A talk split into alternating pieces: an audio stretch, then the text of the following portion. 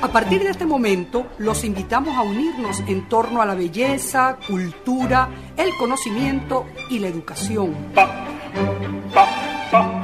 Un minuto con las artes. La Academia en tu radio con Susana Benco, Humberto Ortiz, Álvaro Mata y Rafael Castillo Zapata. Por Capital 710, tu radio.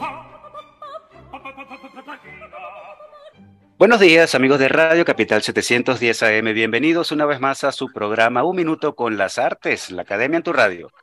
Esta mañana estaremos acompañándoles Nelson Rojas en el control, edición y montaje, Jorge Duque en la producción y coordinación de la estación y frente al micrófono Susana Benco, Humberto Ortiz, Rafael Castillo Zapata y Álvaro Mata, todos bajo la dirección de Radamés Pepe Lebrón. Bienvenidos, querida audiencia, y bienvenidos, queridos profes.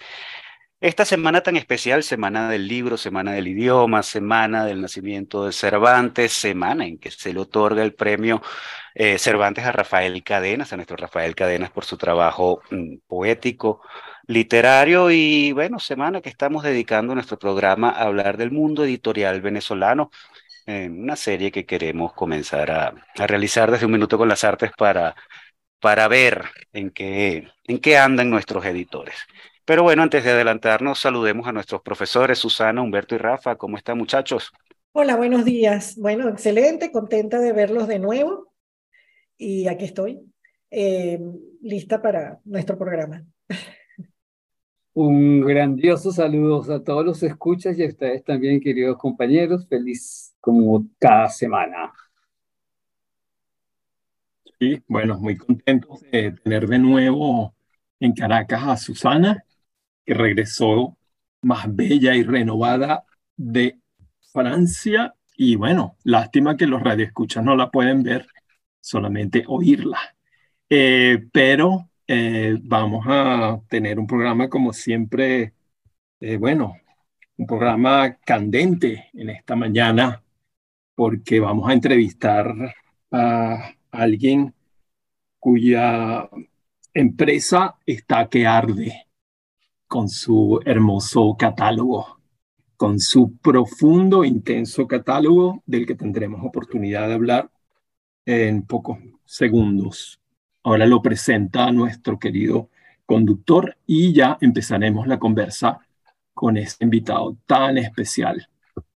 Bueno, vamos a darle la bienvenida a nuestro amigo Alberto Sáez, editor y asesor editorial. Alberto es cofundador en el año 2013, este, este año cumplen ya una década, junto con Rodney Casares y Juan Mercerón de Libros del Fuego, esa bella editorial independiente con sede en Venezuela, Colombia y Chile también, que hasta la fecha ha publicado 20 libros de diversos géneros.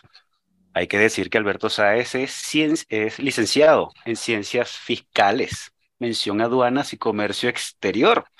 Y también es licenciado en letras por la Universidad Central de Venezuela. Entonces, bueno, así que una editorial internacional en manos de Alberto Sáez parece ser un buen negocio, ¿no? Dada su formación, su doble formación.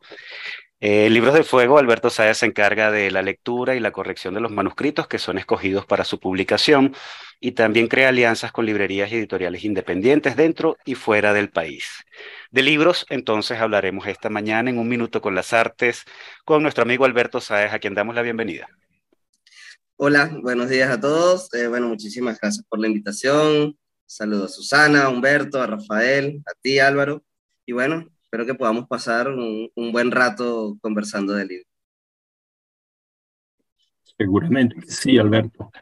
Bueno, yo tenía preparada mi primera aproximación a, a tu experiencia como editor, pero eh, quizás podríamos tocar un puntito más bien biográfico para comenzar, eh, porque es muy llamativo y muy interesante ver la confluencia entre tus dos profesiones, entre eh, ¿cómo es? la cuestión de fiscales, ciencias fiscales, imagínate que están las antípodas de, las ciencias literarias o de las disciplinas literarias. Es decir, ojalá todos nuestros alumnos tuvieran la visión eh, de, eh, digamos, estudiar una carrera paralela que sostenga su precaria actividad en la área de las letras. la confluencia entre literatura y ciencias fiscales, imagínate, impuestos aduaneros, ¿cómo salta ese estudiante de ciencias fiscales a la literatura? O sea, ¿por qué estudiaste letras después de haberte graduado licenciado en ciencias fiscales? Yo, yo creo que el, el, brinco, aunque primero estudié aduanas, eh, fue al revés. Siempre tuve el, el gusto por, por, por, estudiar letras. Eh, desde chico fue, fui lector eh, y, estudié aduanas un poco para poder hacer ese equilibrio, ¿no? De, de tener una carrera que uno siempre dice, bueno, que te sostenga y que, y que letras se convierta como en una carrera que, que emocionalmente te sostenga, que cada una sostenga por su lado. Eh, pero, a ver, las cosas se fueron dando y, y, cada vez fui como metiéndome más en el mundo de la literatura. Eh, de hecho, nunca he ejercido eh, aduanas.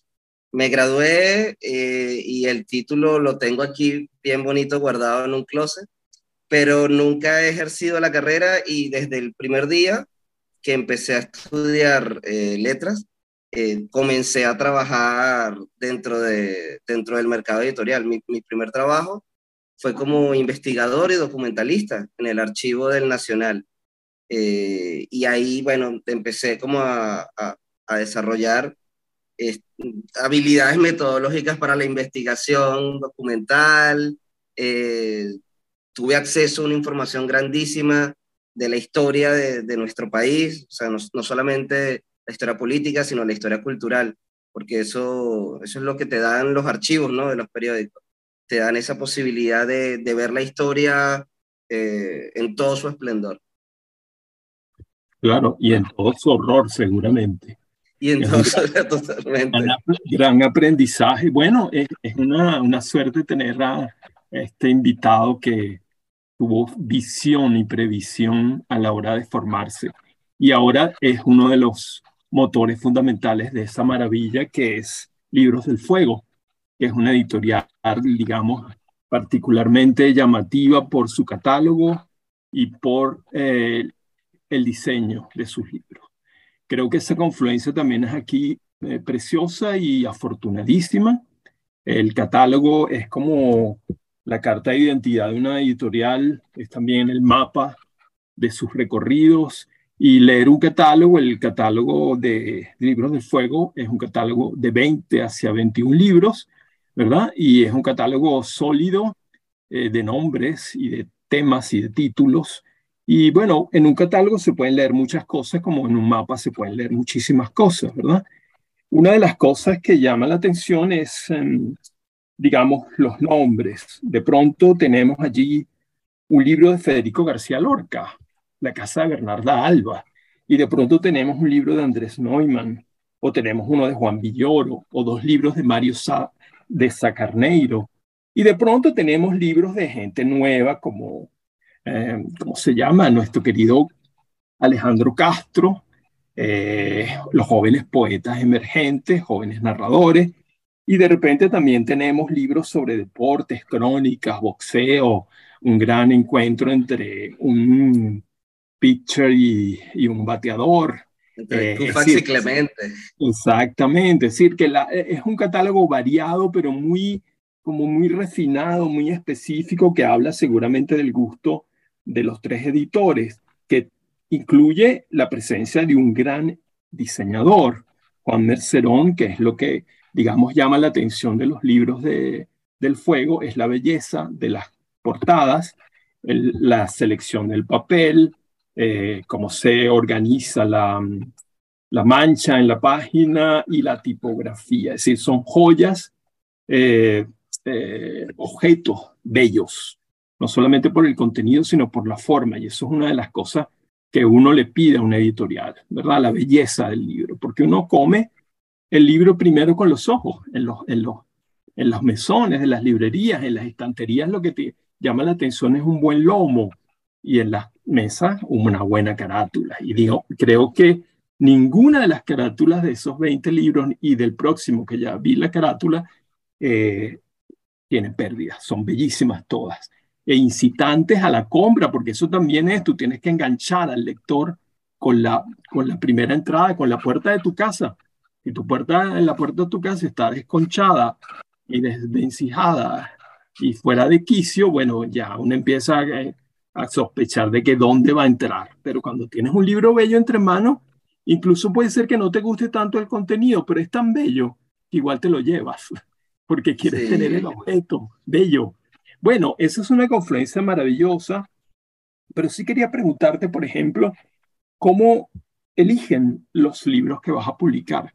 ¿Tienes un proyecto previo o tú ustedes también publican los libros que le llegan, por ejemplo? Yo toco la puerta de Libros del Fuego intentando quemarme y quiero publicar con ustedes una novela. ¿Y qué respuesta podría recibir?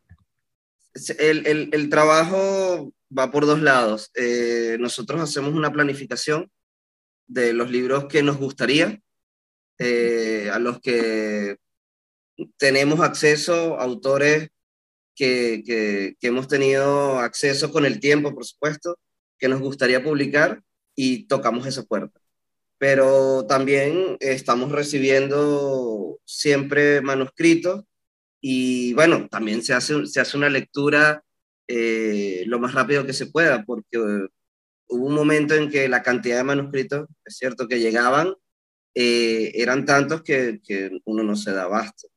Pero sí hay un equilibrio entre el, entre el proyecto que uno planifica y los libros que van llegando libros maravillosos así que nos han, nos han llegado por, por, por, correo, por azar y que han tenido una recepción maravillosa en los lectores, y no solo en los lectores, sino eh, han entrado en la dinámica de los premios. En 2014 nosotros recibimos una novela de una autora venezolana que se llama Jenny Terpoleo.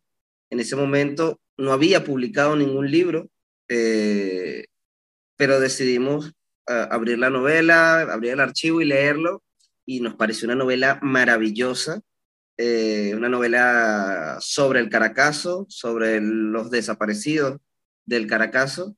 Eh, la novela se llama La ciudad vencida y fue una apuesta, fue un, salto al vacío. Eh, no vivía en el país, eh, no pertenecía a ese círculo, ¿no? Que a veces uno eh, trata de, asegurarse alguno que otra venta de los libros con, autores que están dentro de, ese círculo literario o de un círculo que te permita, bueno, tener una venta. Y Jennifer no cumplía con ninguno de esos requisitos, pero tenía una novela maravillosa. Esa novela tuvo una aceptación eh, grandísima eh, ese año entre los lectores. No solo eso, sino que nos decidimos, osados, eh, a, meterla a concurso en el Rómulo Gallego de ese año, que si mal no recuerdo, creo que ganó, creo que ganó Piglia ese año. Eh, y la novela quedó en el shortlist que, que, publicó el premio. Y para nosotros fue una sorpresa eh, darnos cuenta que el trabajo que apenas estábamos empezando, porque teníamos un año, empezaba a rendir frutos. Eso responde un poco, o, o trata de responder un poco esto de cómo, cómo elijo o cómo elige el, el, la editorial los libros. Eh, no hay nada, lo, primero que hay que decir es que no hay nada más subjetivo que una editorial. Eh, de hecho, hay, hay, un texto maravilloso de Roberto Calazo que va también un poco explicando los principios de esa editorial que es Adelphi, ¿no? Esa editorial también tan ecléctica y tan rara que cuando empiezas a ver esas primeras publicaciones pareciera que no tienen coherencia una con la otra. Eh, y eso también nos pasó a nosotros. Pareciera que, que, en, esas publicaciones no hay una relación aparente, pero eh, como bien explica Calazo en ese texto, eh, hay un hilo invisible que va recorriendo todas las páginas del catálogo, que es la subjetividad del editor y que hay una, una voz que, que, va repitiéndose y que quizás los lectores no lo ven porque, bueno, no tenemos lectores que, que vayan libro a libro leyendo el catálogo pero que sí hay una relación que cada vez se va afinando más, ¿ok? Eh, quizás en principio es un poco más disonante, un poco más alejado, ¿no? Pero mmm, con el tiempo uno eh, se va haciendo editor. Yo siempre digo que, que cuando yo abrí la, la editorial eh, con Rodney y que luego llegó Juan, eh, yo no tenía ni la menor idea de lo que estaba haciendo.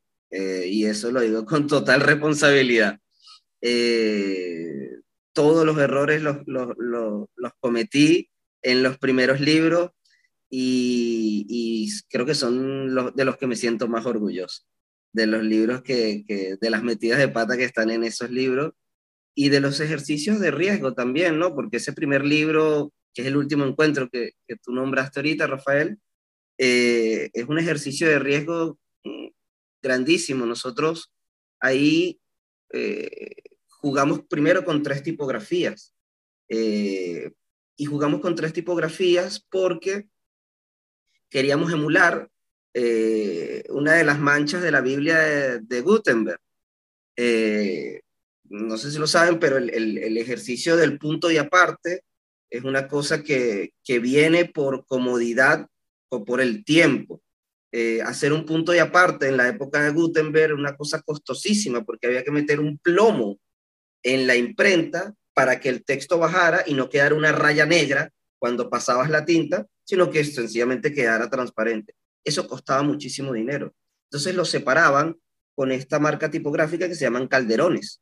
Esos calderones eran los que te marcaban una pausa más larga que el punto y seguido.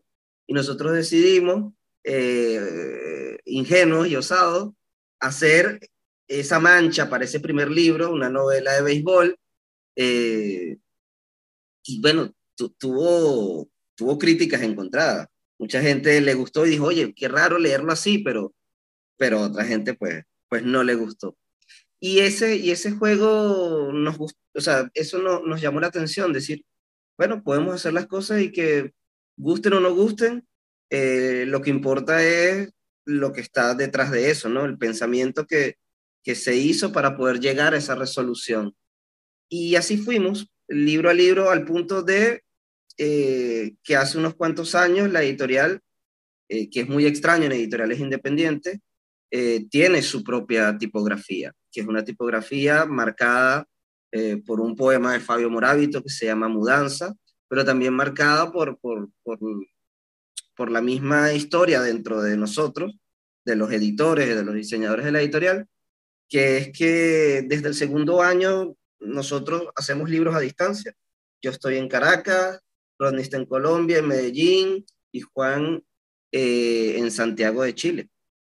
Entonces esa, esa, ese aprender, ¿no? A, trabajar a distancia, el resto de los libros y el resto de los años hizo que, que una tipografía como Mudanza que, que, que nos marcó muchísimo, ¿no?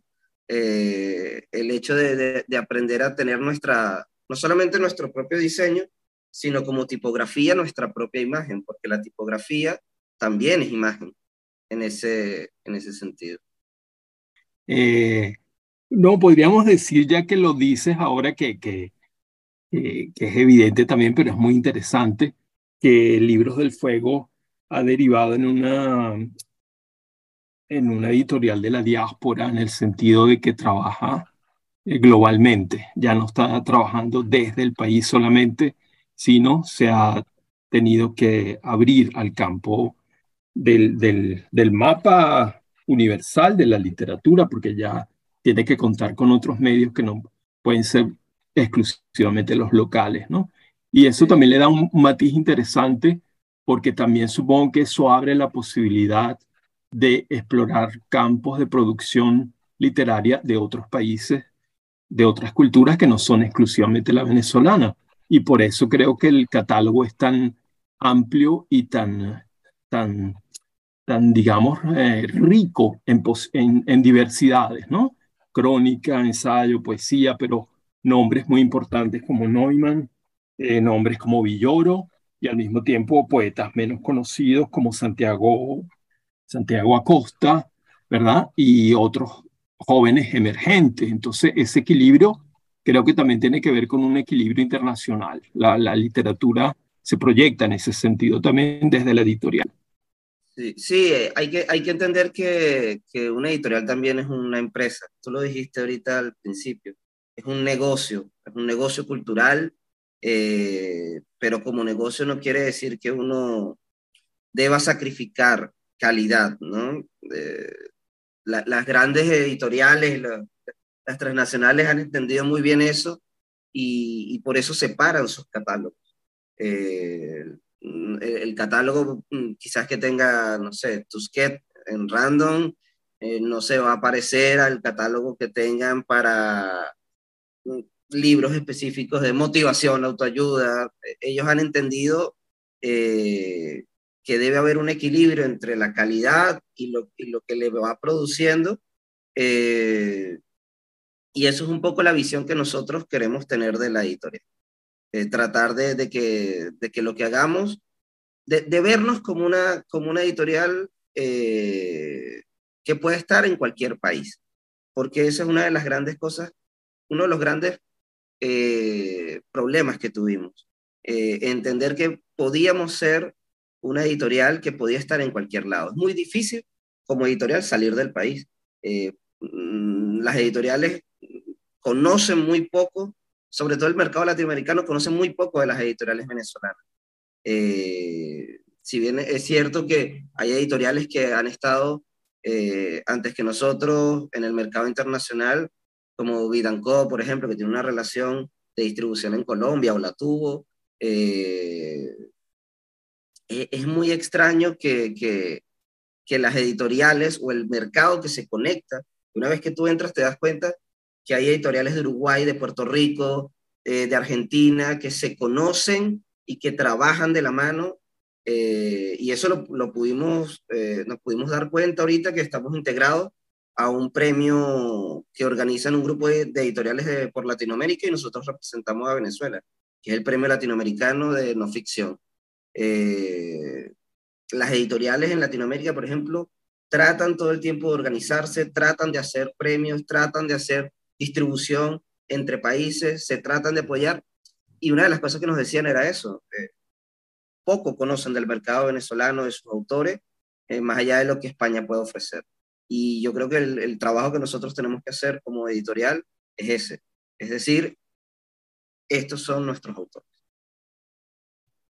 Así es, y no es poca cosa, querido Alberto, visto nuestro vasto mundo literario, el venezolano. Vamos a hacer una pausa musical y pausa comercial. Vamos a escuchar Desarma y Sangra con el Cerullirán de Charlie García, compromisos comerciales de la emisora, y ya regresamos en nuestra conversación con Alberto Sáez.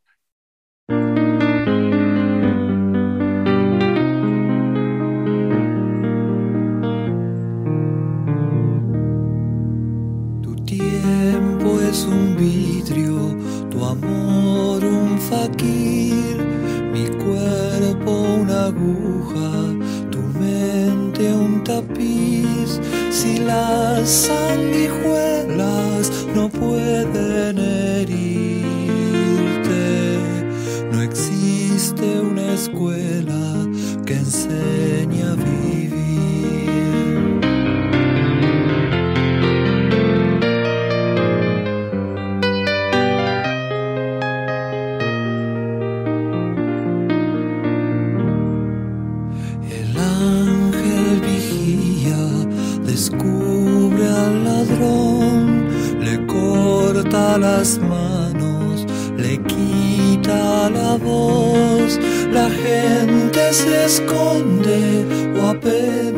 apenas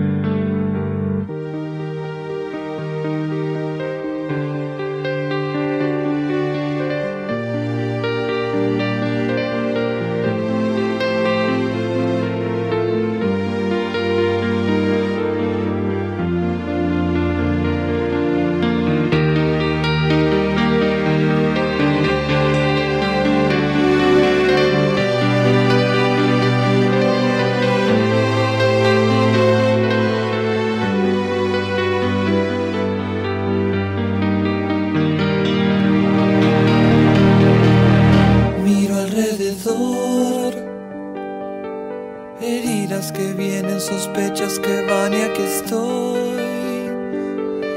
Pensando en el alma que piensa y por pensar no es alma. Desarma y sangra.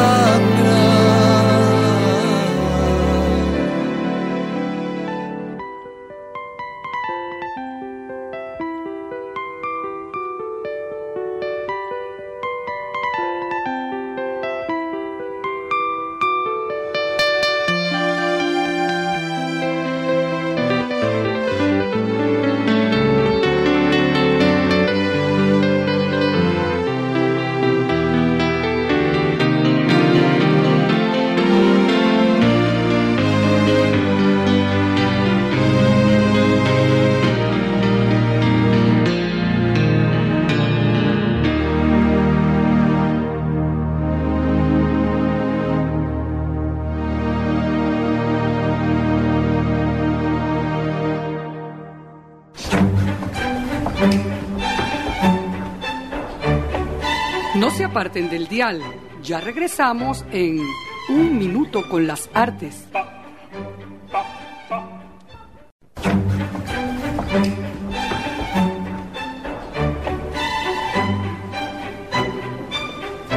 Regresamos, amigos oyentes, después de haber escuchado al gran Charlie García con su Ceru Girán y Desarme y Sangra, y bueno, también los compromisos comerciales de la emisora, por supuesto.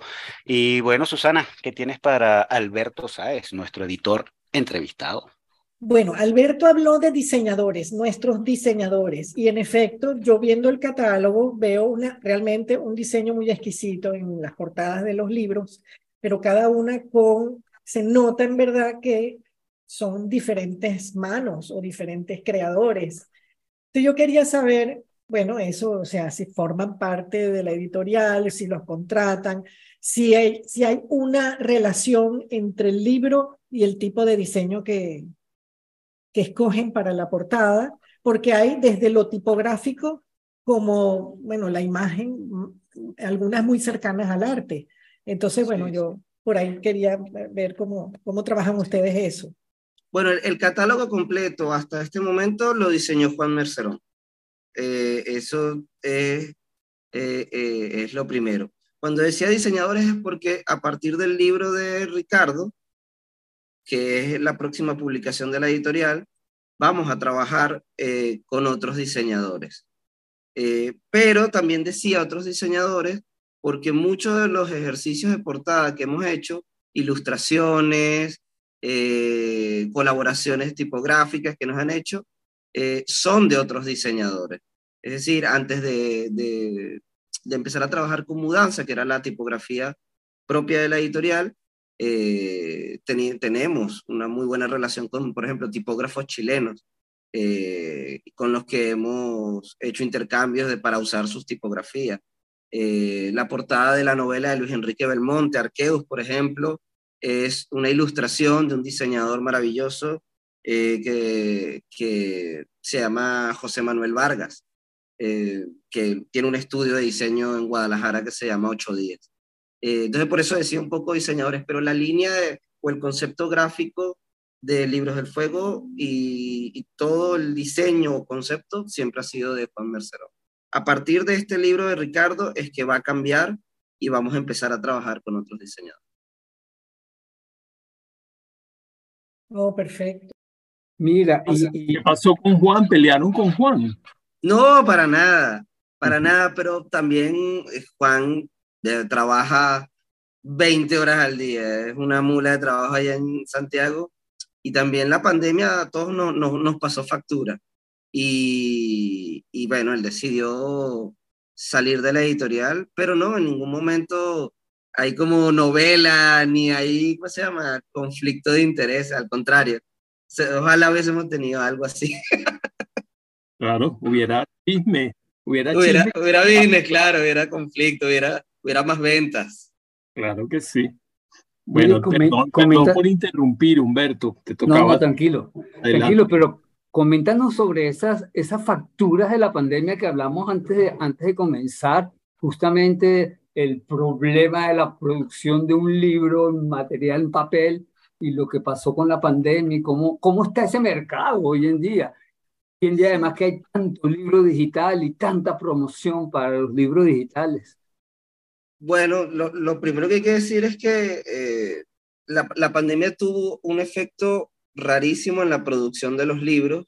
Eh, al principio hubo una venta, eh, un pico de venta altísimo en todos los países, menos en Venezuela.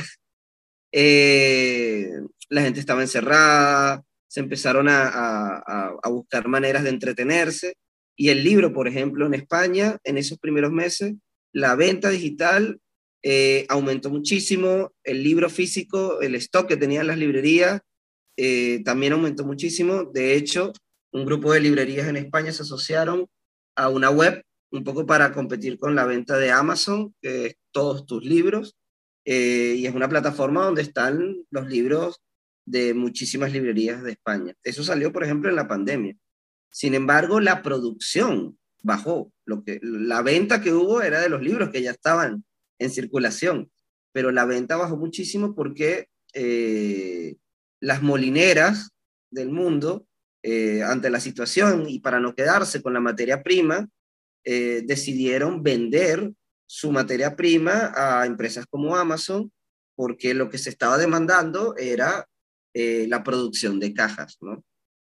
Eso hizo que muchísimas molineras o quebraran o tuvieran que cambiar eh, temporalmente su ramo o, adaptarse, ¿no? A lo, a, lo, que sucedía en esos tiempos.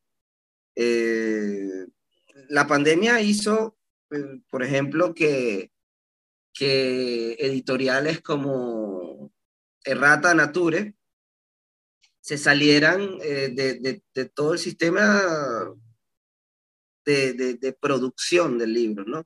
Ellos, ellos lograron un estudio, creo que fue con la Universidad de Oxford, eh, que se ganaron un, apoyo y, y, con ese proyecto, por ejemplo, mm, dieron resultados de el libro digital es mucho más contaminante que la producción de un libro tradicional, por todo lo que implica el aparato tecnológico para tú poder soportar esa lectura.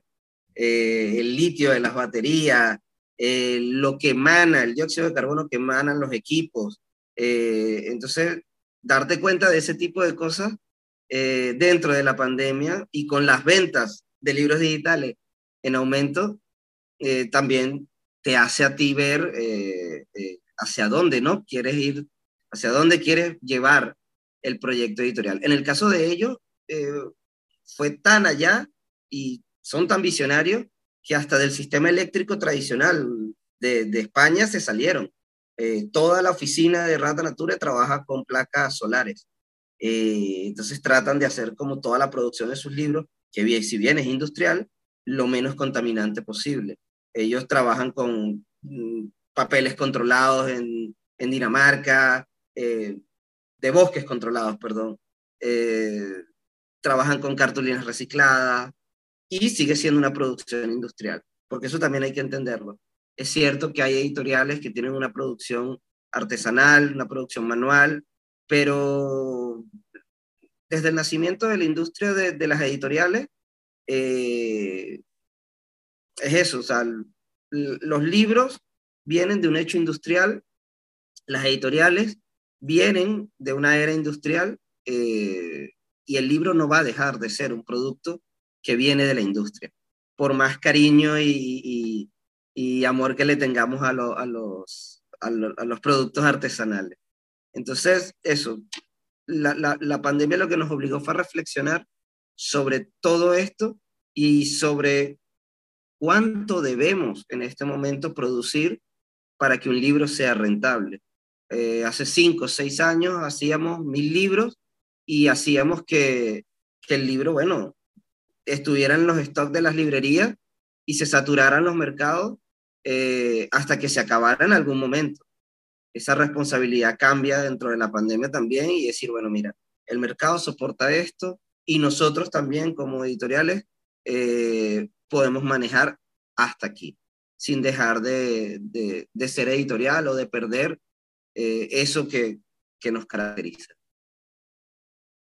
Claro, ah, pero antes las editoriales se vanagloriaban con decir, editamos no sé cuántos miles de libros y cuatro ediciones del mismo libro, y, todo sonaba como a números, a números, a números, y no sé, eso es lo que está como puesto en duda hoy en día, la, la pregunta es directa, porque... Sí, hay, hay, un poco de duda en eso, o sea, sobre todo las grandes, las grandes transnacionales, eh, tú no sabes realmente cuáles son los números. Nosotros, por ejemplo, si revisas los libros de la editorial, siempre te dice cuál es el tiraje. Eh, y en la segunda edición te va a decir cuál es el tiraje de la segunda edición. En, la, en los libros tradicionales de, de grandes editoriales, eh, eso no aparece. Puede salir que 10 ediciones, y es verdad. Capaz mandaron a imprimir 10 veces, pero lo que no sabe, capaz imprimieron de 100 en 100. Claro, pero eso no lo sabemos y no lo vamos a saber. En ese sentido, bueno, el, el, los números de, de las editoriales eh, o el volumen de esas editoriales se da más por la cantidad de títulos que publican en un mes eh, que lo que un solo libro te pueda representar eh, para, sostener, para sostener las ventas de, de, una editorial. Entonces, eso, nosotros podemos hacer 12, 15 libros al año eh, y una editorial como Random te puede hacer 40 libros en un mes. Eh, por supuesto, ellos van a seguir manteniendo un volumen de venta, que es lo que a ellos les importa. Eh, pero lo responsable también es eh, decir, bueno, ¿hasta cuándo? ¿Dónde van a haber? O sea, cada vez hay menos librerías, no solo aquí, sino en el resto del mundo. ¿Dónde se va a soportar guardar esos libros? Quién los va a comprar también, ¿no? ¿Dónde están los proyectos de formación de lectores? Porque eso se nos olvida a veces. Eh, queremos tener una editorial y queremos que, que, todo el mundo compre nuestros libros, pero se nos olvida que tenemos que formar lectores, tenemos que tener un catálogo amplio para todo tipo de lectores. Eh, mire, la, la, revolución de los jóvenes eh, es tan, tan grande ahorita que, que yo creo que en los próximos 20 años, eh, las nuevas generaciones no van a necesitar ni siquiera de, de nuestro criterio para, para, establecer sus propios gustos y sus propias lecturas. Eso es bueno y es malo, ojo. Eh, pero lo que quiere decir es que, que poco a poco el, el, el, los lectores se han tenido que ir formando eh, como, como pueden, como pueden. Esta generación de chicos Wattpad, que no sé si saben cuál es esta plataforma que existe en el mercado, es una plataforma que surgió en silencio durante muchísimos años y que está conformada por un grupo de jóvenes que fueron, han sido rechazados durante décadas eh, del mercado tradicional de libros y esta empresa canadiense decidió abrir una página donde estos chicos podían publicar sus novelas, sus textos, sus cuentos, su poesía, capítulo a capítulo como se hacía antes. Eh, ese fetiche creció tanto que Wattpad se convirtió en un fenómeno mundial eh, tan grande que hasta las, las, transnacionales tuvieron que rectificar y darse cuenta de el error que habían cometido a nivel, a nivel de mercado, a nivel de, de utilidad para ellos. Eh, y Random hace un par de años eh, terminó comprando Wattpad, por supuesto, para quedarse con todos esos autores. No sé si lo saben, pero la, la autora en español con más lecturas dentro de la plataforma Wattpad tiene 364 millones de lecturas. Eh, y es una venezolana que vive en Estados Unidos. Tanto que la novela que tiene esa cantidad de lecturas hace unos cuantos años, un par de años, fue adaptada a Netflix. Eh, entonces, eh, estos datos lo que nos dicen, y, a veces el desconocimiento que nosotros tenemos de esto, lo que nos dice es que el, los jóvenes están buscando sus, formas de, de, cómo aprender a leer, de qué leer, porque por supuesto los temas y todo lo que sucede dentro de, de, de este nuevo estilo de escritura y de lectura de estos jóvenes están, están marcados por la fantasía, la ciencia ficción, eh, por supuesto la defensa de, de, los derechos humanos, hay mucha novela sobre derechos humanos, eh, mucha novela LGBT, para ellos poder, digamos, tener una voz. y, y, el mercado apenas está empezando a tomarlos en cuenta. Eh, entonces, es un fenómeno interesante y hay que entender entonces cómo tenemos que hacer proyectos de formación de lectura para captar a esos jóvenes, para hacer que esos jóvenes eh, lean lo que les gusta, pero también eh, vean que, mira, hay editoriales que están haciendo esto también. creo que, que, que, el trabajo de una editorial también es de, de formación de lectores. Y por eso editaron Boda de Sangre. No, la Bernarda. La casa de Bernarda Alba. Perdón, la casa de Bernarda Alba, perdón, no, perdón. Fíjate que con Bernarda fue, fue un eh, fue, un cruce de, circunstancias. Ese año se habían liberado los derechos eh, y nosotros estábamos en la búsqueda de un, de un libro para abrir el catálogo de clásicos. Un catálogo que todavía sigue siendo muy pequeño, solo tiene tres publicaciones, eh, donde está Lorca, por supuesto, y está Mario de Sacarneiro. Eh, el caso de Lorca es el siguiente. Bueno, para nadie es un secreto. En los años 2016, 2017, 2018, que en Venezuela fueron bastante, bastante duros. Eh, y a mí siempre esa novela, esa obra de teatro, se me, se me hizo muy cercana a esos años. Eh, Lorca tiene una frase dentro de, de, la casa de Bernarda Alba que dice pueblo sin río. Y esa frase a mí se me quedó marcada desde la primera vez que yo leí en la universidad eh, La casa de Bernarda Alba. Y cuando en esos años vuelvo a, a la casa de Bernarda Alba, casualmente estaba leyendo una, una, una, parte de la autobiografía, que, de la biografía, perdón, que hace Ian Gibson de Lorca. Y, narra los últimos eh, meses y, por supuesto, la muerte de Lorca y, y, el destino que tuvo la casa de Bernarda Alba en un momento político tan duro en España. Eh, creo que pasaron 12 años antes de que se pudiera montar, y ni siquiera en España, sino en Buenos Aires. Eh, y muchos años después, antes de que fuese libro. Entonces la casa de Bernarda Alba se convirtió en una suerte de, farol para mí durante esos años, porque la considero una obra eh, muy política, ¿no? muy bien escrita, pero, pero una obra muy política que, que también va cuestionando los años 30 en España muy clásica también ahora. Sí, por supuesto, claro. Alberto, y ahora curucuteando en este mundo editorial venezolano, no, no te podemos dejar ir sin, sin preguntarte por el financiamiento. Eh, Libros del Fuego nace en el año 2013, una época de fortísimas crisis económicas y sociales entre los venezolanos. Diez años después, aún se mantienen en pie con un atractivo catálogo y con novedades que refrescan las vitrinas de nuestras librerías. Y eso me lleva a preguntarte, bueno, ¿cómo se sostiene una editorial entre nosotros? ¿Cómo han logrado sortear los vendavales de las crisis económicas de los últimos años y hacerse un lugar en el mercado? Bueno, lo primero, cuando la editorial nace, nace con, con socios inversionistas eh, y a partir de ahí eh, tratar de hacer rentable el ejercicio de la producción de los libros. Eh, eso hizo que nosotros, ya cuando, cuando quedamos Rodney, Juan y yo como socios de la editorial, eh, teníamos una política de los proyectos que hacíamos para, para terceros. Una parte se destinaba a la editorial eh, para poder financiarla en momentos en los que no, no había tanto capital. La editorial en ese sentido siempre, siempre ha tenido como apoyo de financiamiento.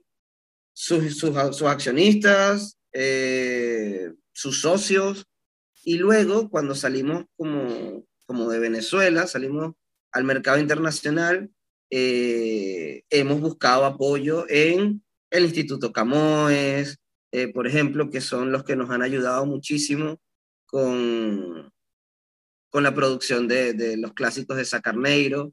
Eh, ahorita estamos trabajando con ellos en, en, para, para ver si terminamos de publicar eh, a Peixoto y a Lidia Jorge, que tenemos ahí un par de libros que estamos tratando de llevarlos adelante. Eh, pero siempre ha sido, creo que una vez Rafael, cuando nos encontramos en su casa, que fui a llevarle un libro a Alejandra, me preguntaba, ¿pero cómo hacen? Y yo le decía, bueno, saco del mercado. saco descompleto el mercado y ahí voy. Oye, pero tú debes comer muy bien, ¿no? no, bueno, no lo sé, no lo sé. Pero lo que sí quiero decir con esto, con este juego de palabras de, bueno, que saco del mercado, es que viene de uno, viene del esfuerzo que uno va haciendo en otros proyectos y trata de mantener rentable la editorial, trata de que cada libro que se haga tenga así sea un superávit pequeñito eh, y que eso se mantenga.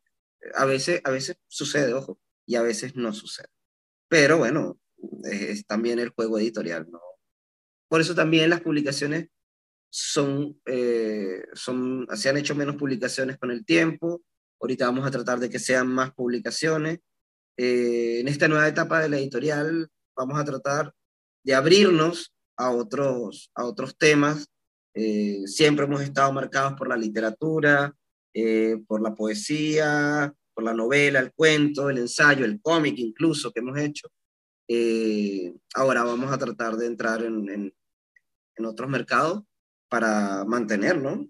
Mantener rentable la editorial y de esta forma no olvidar los autores venezolanos, que son los autores que, particularmente como editor a mí me interesa.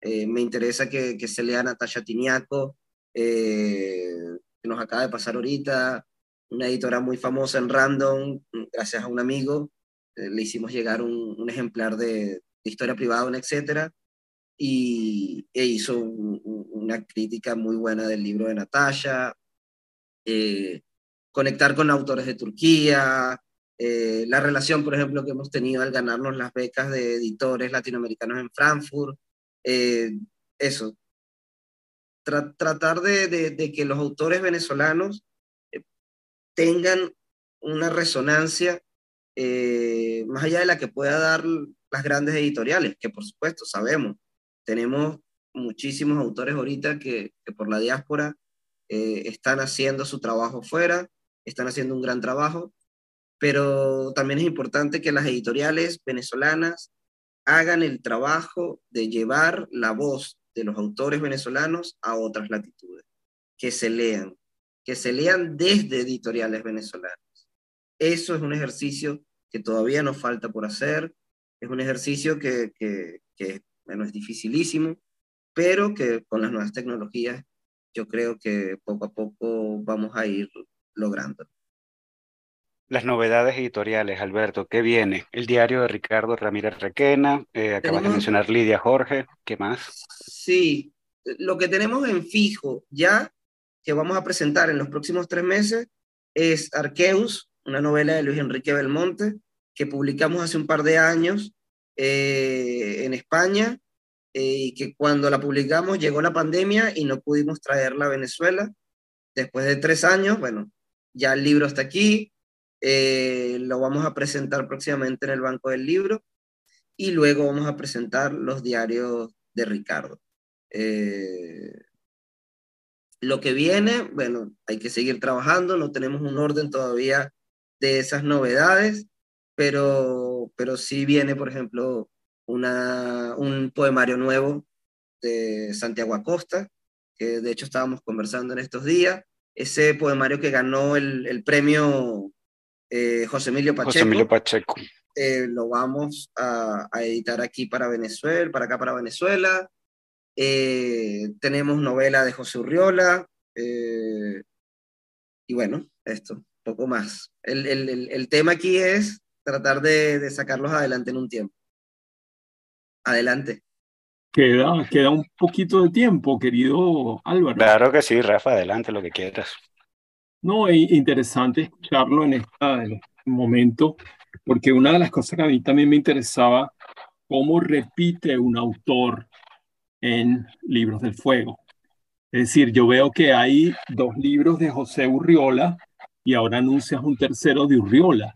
¿Qué, tiene, tiene Urriola para libros del fuego? Que no tenga Castillo Zapata. Que no tenga Castillo Zapata, que no está en el catálogo. Tiene, tiene, tiene una particularidad, es que estos tres libros son una sola historia, es una saga. Eh, entonces, claro, la, la, historia se va contando libro a libro. Y, y, también, bueno, la receptividad que tuvo Urriola. Urriola es de nuestros autores que mejor se ha vendido. Eh, y, lectores jóvenes, eh, lectores de más edad, han conectado con, con, con, la forma de escribir de José, porque es esto también, esta novela que juega también con, con los géneros. Santiago se va, por ejemplo, que fue el primer libro que publicamos, eh, es una novela que se lee en clave de guion documental. Eh, ya Resurrectus, por ejemplo, se lee en clave eh, epistolar. y, perdón, Fisuras, se lee en clave epistolar. Y Resurrectus, que es esta tercera novela, ya es narrativa ya es, ya es novela formal, ¿no? su estructura clásica.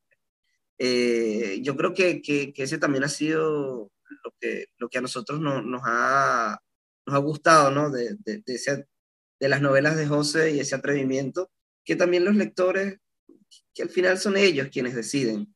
Eh, uno puede tener idea de lo que quiere o que construye, eh, pero muchas veces son los lectores quienes te van marcando la pauta de lo, de lo, de lo que puedes seguir trabajando como editor y, hay que saber escucharlo, pues. Claro, el autor que repite es el autor más leído. Sí, totalmente. El autor más comprado. Bueno. Y, a veces, y a veces, y a veces no, fíjate. Eh, a, veces es esta subjetividad, vuelvo repito, del editor, de, de empeñarse en, en, mostrar la calidad de un autor que quizás no tiene las mismas ventas que otro, pero que vale, vale la pena también que, que sea leído. Entonces, Mm, yo creo que ese siempre ha sido como, como el equilibrio en el que yo trato de manejarme como, como editor. Dejarme llevar por esa subjetividad, pero también estar un poco atento a, a lo que el mercado y los lectores van pidiendo. Perfecto. El equilibrio de un letrado que estudió eh, ciencias fiscales. ciencias fiscales. Los datos objetivos del mercado. Exactamente. Sí, sí, sí. Alberto querido, debemos despedir esta conversa porque se nos ha acabado el tiempo. Queríamos agradecerte por habernos acompañado. No, a ustedes por la invitación. Eh, muchísimas gracias. La pasé genial. Eh, bueno, espero que, que podamos vernos en otra oportunidad. Agradecemos a Alberto Saez, editor de Libros del Fuego, por habernos acompañado esta mañana en Un Minuto con las Artes, la Academia en tu Radio edición, que ya está por culminar, no sin antes echar vistazo a la agenda cultural, Susana.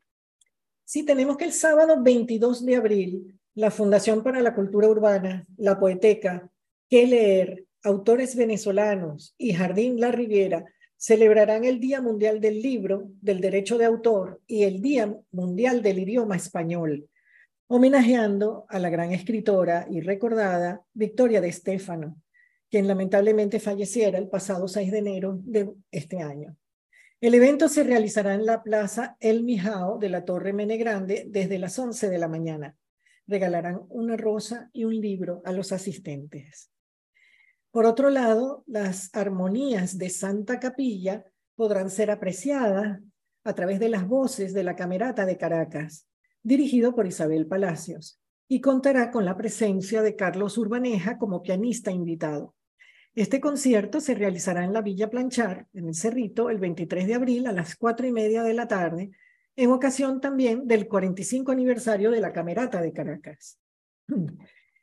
Esta tarde, precisamente, también se presentará el fotolibro Hit of Sand de Satoshi Tsuchiyama, quien estará en compañía de María Bilbao Herrera en amena conversación sobre esta publicación. El encuentro se realizará en la librería El Buscón en el Trasnocho Cultural a las 4 de la tarde. Estas fotografías, tomadas en Israel entre 2017 y 2019, serán exhibidas en el nuevo espacio El Raice Caracas hasta el 23 de abril. Y por último, quiero mencionar que el Centro de Estudios en Diseño, Arte y Arquitectura del Centro de Artes Integradas convoca a la segunda cohorte del Diplomado de Formación Profesional en Curaduría de Arte.